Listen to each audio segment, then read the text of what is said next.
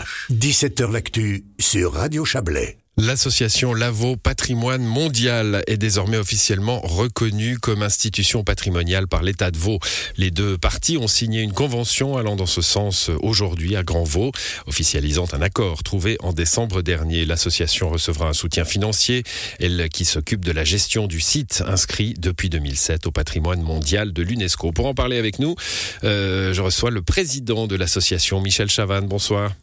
Bonsoir, monsieur. Michel Chavannes, on, l'imagine, c'est une belle reconnaissance pour, euh, pour le site, pour vous aussi en tant que président? Oui, c'est une formidable reconnaissance pour tout le travail qui a été effectué depuis 2007 par euh, ceux qui étaient euh, les premiers arrivés pour défendre ce site et l'inscription à l'UNESCO. Et aujourd'hui, c'est un peu la cerise sur le gâteau, puisque en reconnaissant sans doute des efforts effectués et des projets déjà menés à bien, c'est le canton de Vaud euh, qui nous officiellement nous reconnaît comme euh, partenaire privilégié euh, pour le site inscrit à l'UNESCO. Voilà, reconnu par l'UNESCO, reconnu par la Confédération, reconnu par le canton de Vaud. que de reconnaissance. Oui, merci. c'est une reconnaissance. Bon, c'est un site. Je crois qu'on ne veut pas être non plus de, de faux modestes. C'est un site qui est formidable, qui est reconnu, je veux dire mondialement, non seulement par l'UNESCO, mais par tous ceux qui, ils viennent y passer quelques minutes ou quelques heures ou quelques jours. Donc euh, il y a quelque chose de tout à fait naturel. On était en fait tout à fait candidat naturel à cette reconnaissance, mais c'est un joli pas franchi et nous sommes extrêmement satisfaits de pouvoir assurer finalement la, la durabilité de notre action, en quelque sorte aussi sa pérennité. Voilà, joli pas franchi avec de l'argent à la clé. On va parler de ce que cela, de ce que cela pourra euh, vous aider à faire. Euh, avant cela, le, statut lui-même de, euh, de, de, site patrimonial, d'institution patrimoniale de l'État, ça, ça change quelque chose? Alors, on est reconnu officiellement comme site inscrit à l'UNESCO et ce que fait l'État, c'est qu'elle reconnaît notre institution, enfin l'association mmh. Lavo Patrimoine Mondial, comme gestionnaire officiel pour la mise en valeur du site inscrit à l'UNESCO. Alors ça change pas mal de choses. On est sur deux districts différents qu'il faut coordonner.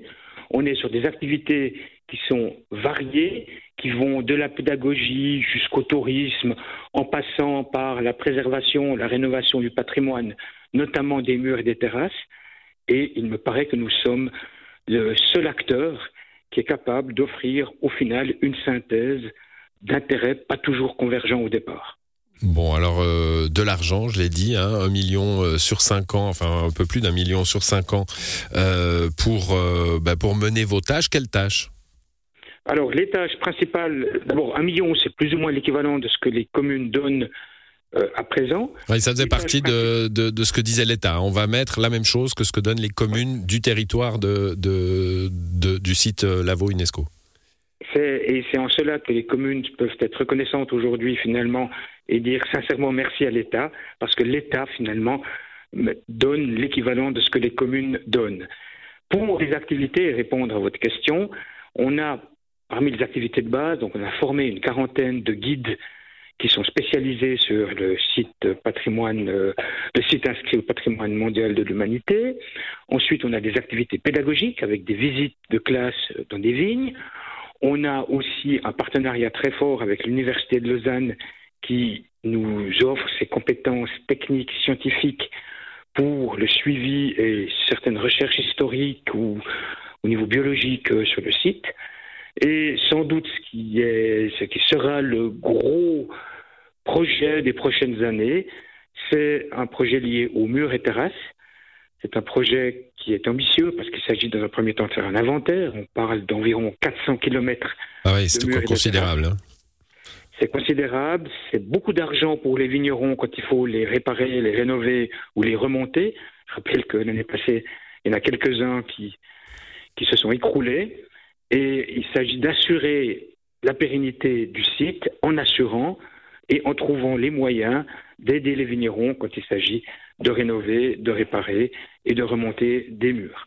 Il faudra aussi, dans ce cadre-là, euh, connaître un peu mieux les techniques qui existaient à l'époque, et remonter aussi en respectant évidemment une certaine tradition et tout en étant ouvert peut-être à de nouvelles techniques qui peuvent nous aider à, avancer de façon plus solide et à construire peut-être des murs de façon plus solide que ce qu'ils ont été dans le passé. Alors, euh, j'ai précisé, hein, le, communiqué aujourd'hui le, précise, 5 ans euh, pour cette aide de l'État à travers cette convention. Ça veut dire qu'il faudra la renégocier ou est-ce que euh, cette aide de l'État va entrer dans le budget de fonctionnement normal de votre association? Oui, alors on ose croire qu'il ne faudra pas trop renégocier et en même temps, vous soulevez un bon point. On pense que l'État va évidemment suivre de près ce que nous faisons et nos réalisations. Et je pense que c'est nous croire que si nous travaillons avec de beaux résultats, que la euh, renégociation sera plus facile dans cinq ans qu'elle ne l'a été ces dernières années.